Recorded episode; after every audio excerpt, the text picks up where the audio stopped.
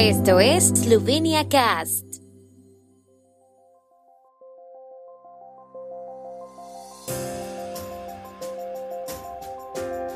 Noticias. Presidente esloveno Borut Pajor recibe a su homóloga húngara Katalin Novak. Gobierno esloveno fija los precios máximos de la electricidad durante un año a partir del 1 de septiembre. Asamblea Nacional de Eslovenia aprueba enmienda a la ley de la radiotelevisión de Eslovenia. Por invitación del presidente esloveno Borut Pajor, la presidente de Hungría, Katalin Novak, visitará hoy Eslovenia. Esta es su primera visita oficial a Eslovenia. Pajor y Novak hablarán de las relaciones bilaterales, la ampliación de la Unión Europea a los Balcanes Occidentales y otros temas de actualidad. Pajor y Novak se reunieron por primera vez al margen de la cumbre de los tres mares en Riga.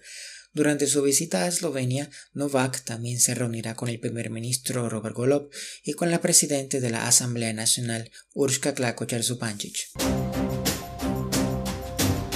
el gobierno esloveno ha fijado hoy por decreto los precios máximos de la electricidad para los hogares y las pequeñas empresas, incluidos los precios de la electricidad para las zonas comunes de los edificios de varios pisos.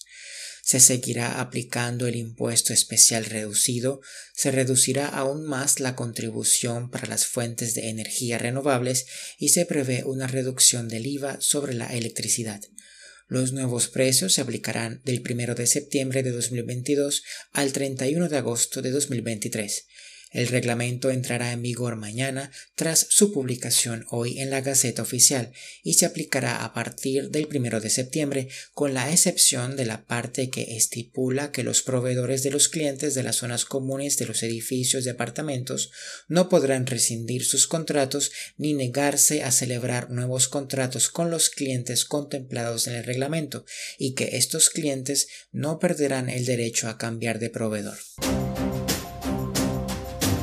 El Parlamento esloveno aprobó la enmienda a la ley de la radiotelevisión de Eslovenia que según el gobierno pretende eliminar la influencia política en la institución pública.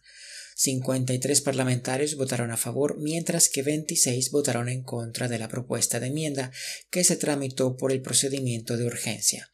Según la ministra de Cultura, Asta Brechko, la enmienda pretende cambiar el modo en que se gestiona y dirige actualmente la institución, eliminando la política de la misma, imposibilitando la subordinación e interferencia política en las decisiones de personal y editoriales y devolviendo la institución al público y a sus empleados.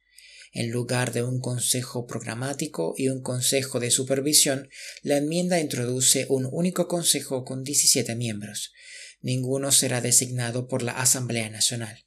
Los grupos de la coalición consideraron que la enmienda era necesaria para evitar que la institución sufriera más daños. Los grupos de la oposición, por su parte, lo vieron como un rápido cambio político en la estructura del ente público, fabricado a medida de los partidos de izquierda.